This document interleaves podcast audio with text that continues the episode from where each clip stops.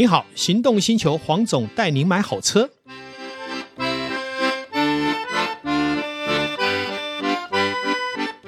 黄总带你买好车，再次来到线上，与全国的听众一起来谈幸福事。今天呢，邀请我们的导叔呢，来一起来共创这一集的节目。导叔，Hello，有什么想要聊的议题？我想有趣的，我想问说，黄总想带我们去哪里玩？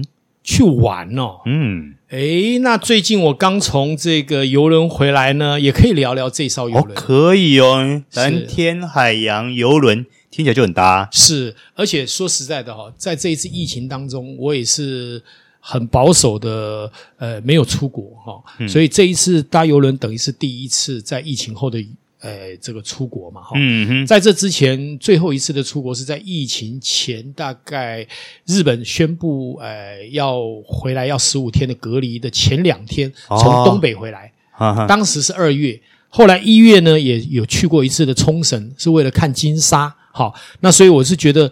呃，经过了三年多，还是要来一个国外之旅啦。哈、嗯。那第一站呢，也先不要坐飞机，坐坐游轮，因为之前我坐过公主游轮。那这一次我正好可以来聊聊，因为很多人都有问我说，哎，到底公主游轮好，还是这一次搭了哥斯达游轮好？老实说，哥斯达游轮是无得选择的，嗯、因为今年停靠母港唯一的一艘，就它一艘，就它。因为还来不及准备，但明年就热闹咯。明年包括 MSI 还有这个公主应该都会回来。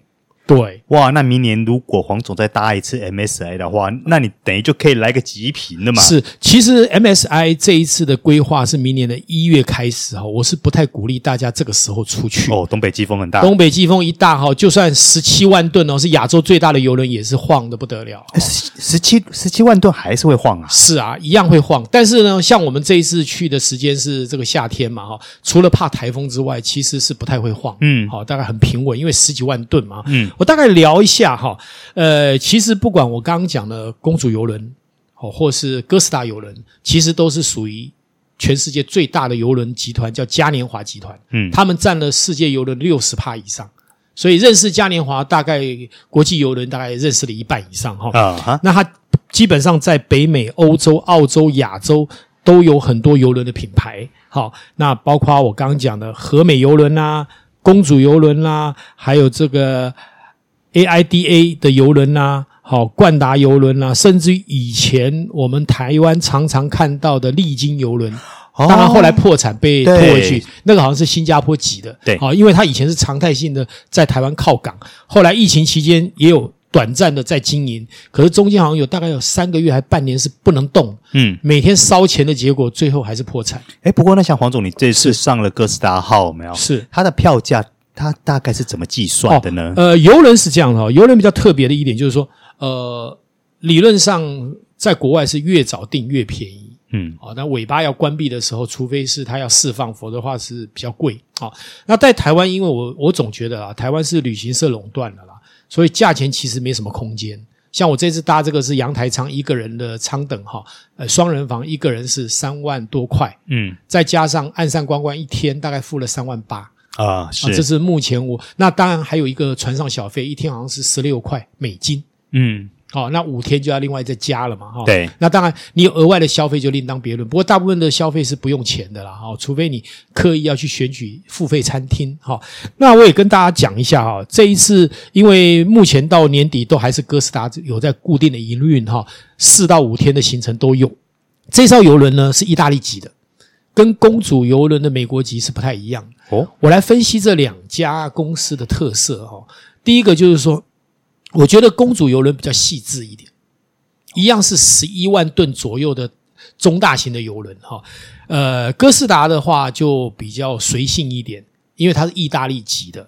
好，表演上面，好，娱乐上面，我觉得它胜过公主游轮。嗯，但是餐食的内容，包括细致度，还有口味，我觉得公主游轮就大胜哥斯达。哦，是啊，也就是说，以我们这个爱美食的哦，嗯，去吃哥斯达的东西，会有点觉得不够到位，好，所以也其实蛮浪费的，因为有时候我们不懂嘛，我们就点了，点了不好吃，你还硬吃嘛，你就把它放弃了。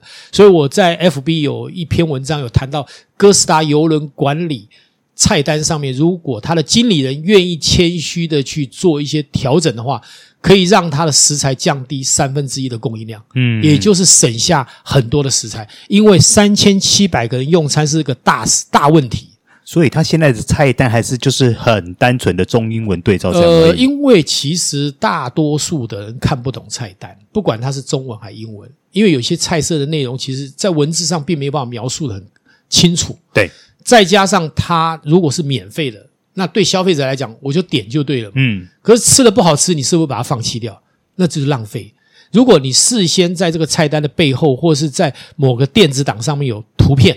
让你知道，我现在点这个叫做什么菜，本身的图片内容里面有什么配菜，你懂的时候，你会精确的点。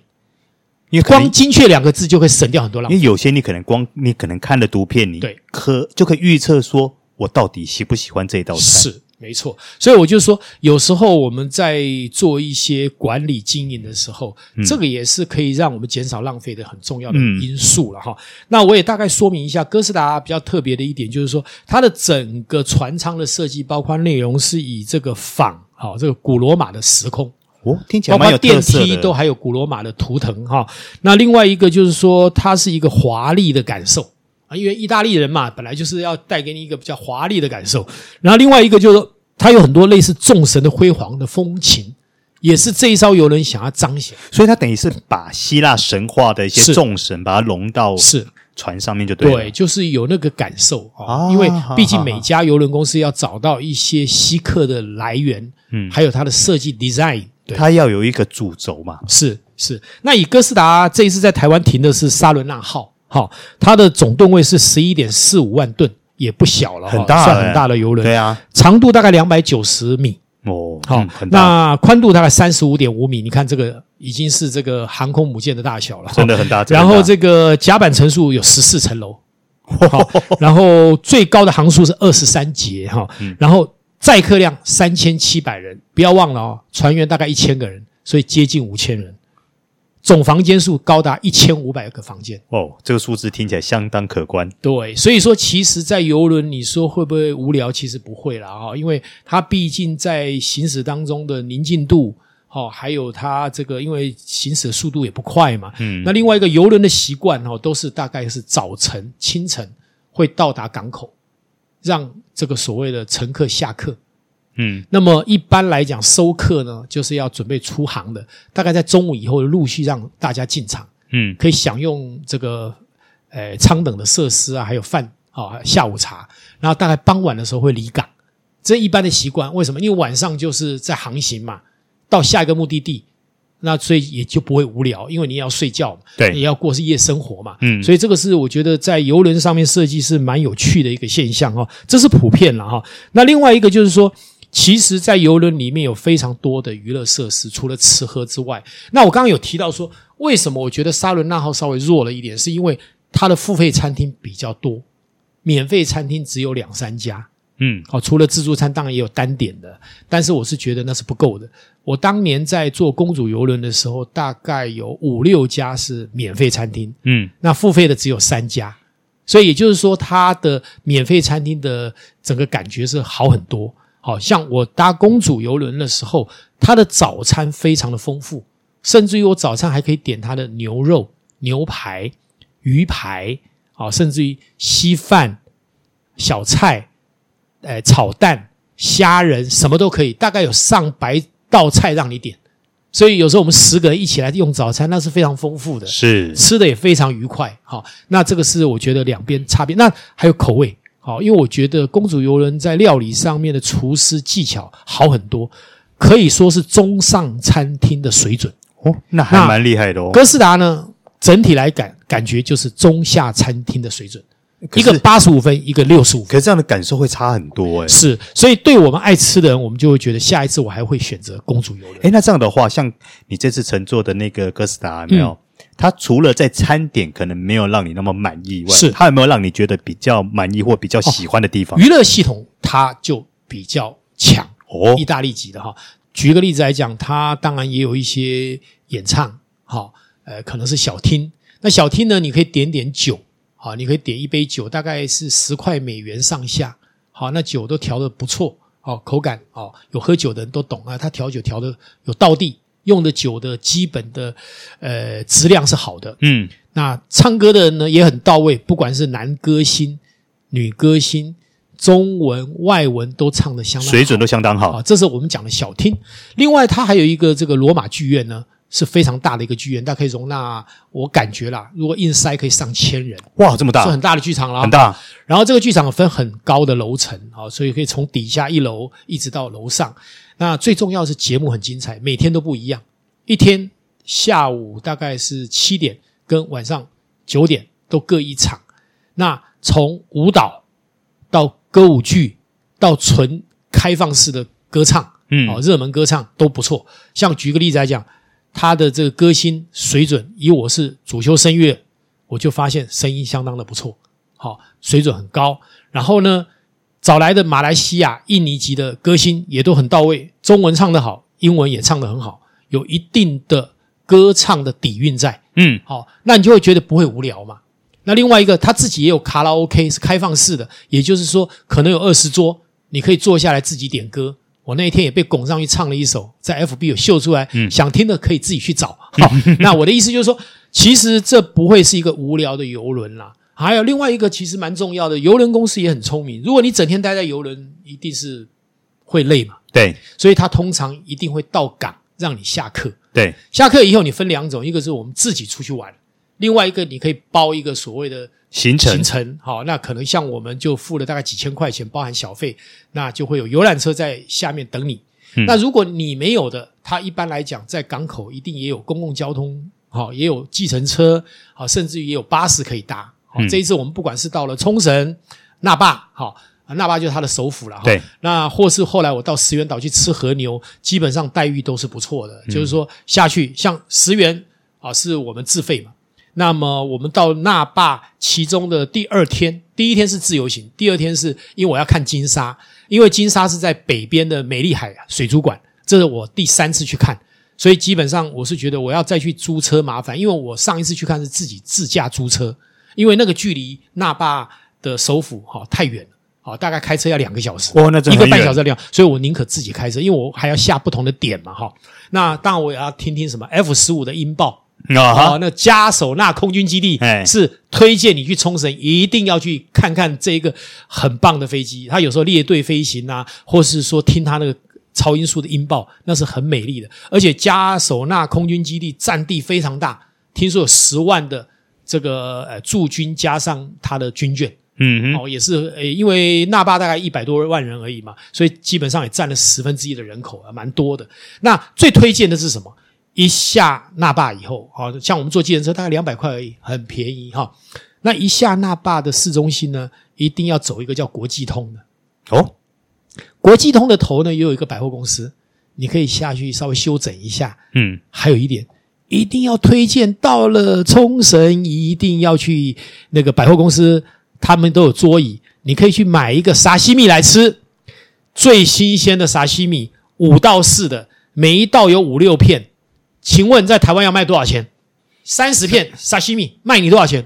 几百块跑不掉哦。好，五百八十五块日币啊，不是台币，听清楚，虾米不是台币，五百八十几块日币。我被宠坏了，我每天都想吃啊，一百四十四块台币。对啊，开什么玩笑？台湾没有这种价钱呐，又新鲜又好吃，而且人家又卫生。嗯，我就不知道台湾的生鱼片在贵什么。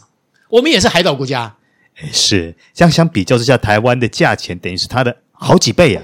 日本吃生鱼片就是这么好，而且这个是标准时间，并不是七点以后的什么特殊的打折时间，那个、还打对折，可能变三百，三百台币是多少？二三得六，七十块钱，不到一百块，七十块钱，七十块吃三十片的沙西米，你能说你不感动吗？哦，我应该，我应该会整个，哎，我有时候觉得我我我我们台湾人好有钱哦，买的东西还不便宜耶。哎，我不否认，我们有些东西真的不便宜。好，那呃，在国际通就有很多的这个 shopping mall 啦，啊、呃，不是 shopping 的地方嘛，哈，还有包括买药，因为这次朋友要我买合力他命啊，两百七十錠的，给你猜，台湾卖多少？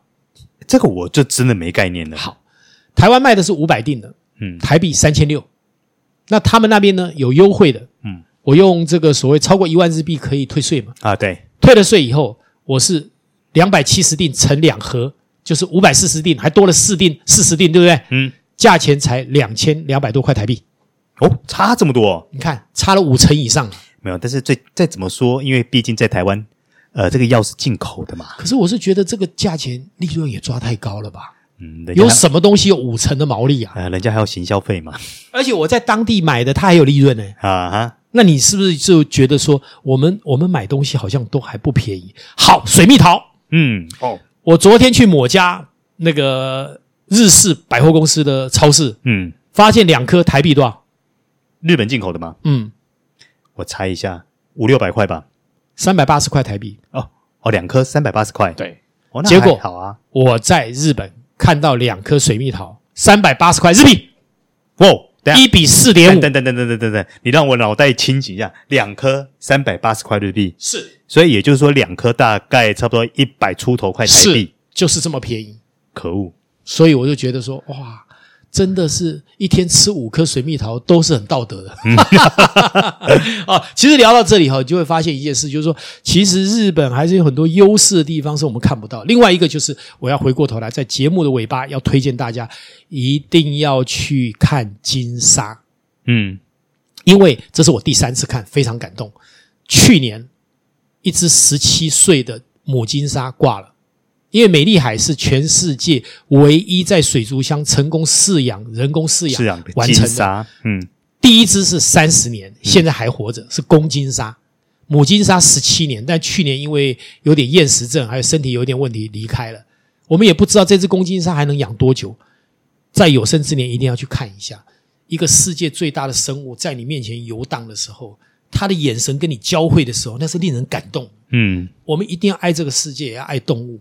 尤其是这么高等的动物，它绝对不是我们想象说它只是一般动物，它能有这么大的身躯，而且你知道吗？金沙在游泳的时候，旁边有护卫军，有固定几只鱼就跟着它走，嗯，好像在膜拜它一样。我觉得原来动物也有这种帝王朝拜的那种特色，好像百鸟朝凤，你知道吗？嗯，你就会觉得好有意思哦，怎么会这个样子？那因为这个水族馆也有很多其他可以看，但主。主力就是在金沙，而且他在楼下的餐厅呢，你可以订餐，有位位置可以坐着，就欣赏它游动。我一坐可以坐一小时，就慢慢的看它在游泳。而且在美丽海水族馆还有很好的海豚表演跟所有的这个特技表演，嗯，也都是值得我们去。而且门票我记得五六百块台币而已，不贵，嗯，是非常值得。我记得台湾的那个水族馆好像还比它贵。好，一个小小的水族馆就不不便宜了哈。嗯，那我觉得这是推荐。另外一个，呃，最后还要跟大家讲，如果你有机会到石垣岛哦，石垣岛，嗯，石垣河流一定要吃。我再跟大家讲一下。对，下了车以后，我虽然有 Google 有人推荐，但是我觉得是外地人推荐，我就问本地人，我说你们觉得最好吃的哪一家？他告诉我就在你巴士站前面的那一家。后来啊，一进去以后，我们团队去吃啊，跟您说。我点了一道一万两千块日币的，大概两千多块台币。嗯，七种和牛，而且有生食级的，那其他的都是 稍微干煎两下就可以上口，就可以上的。对，那个油脂 A 五等级，就是好吃。然后吃到你撑了两千多块台币，在台湾你没有五六千六七千怎么吃？是。然后如果像我旁边一起用餐的女女生，她们的胃口没那么大，就可以点三到四的。就是三种和牛，嗯，一样等级很高，但是它量大概少一半，六千多块日币，一千四百块台币，对，一千四百块台币，在台湾只能吃一般的所谓的铁板烧，好一点，对，对不对？你要吃和牛，不够，你不用，哎，你不用摸它了，是，对不对？所以我就说，在我们去到一个不同文化的国家，除了欣赏他们这个国家的特色之外，美食不可少，嗯，好，还有一点也要了解他们的特色在哪里。深入去理解以后，你会发现这是一个知性、感性还有幸福之旅。嗯，我想今天节目就到这里，改天想要聊旅游，我是很有兴致的。我们再继续找导叔来一起聊，好不好？是。好，今天谢谢线上听众，谢谢导叔。嗯，拜拜，拜拜。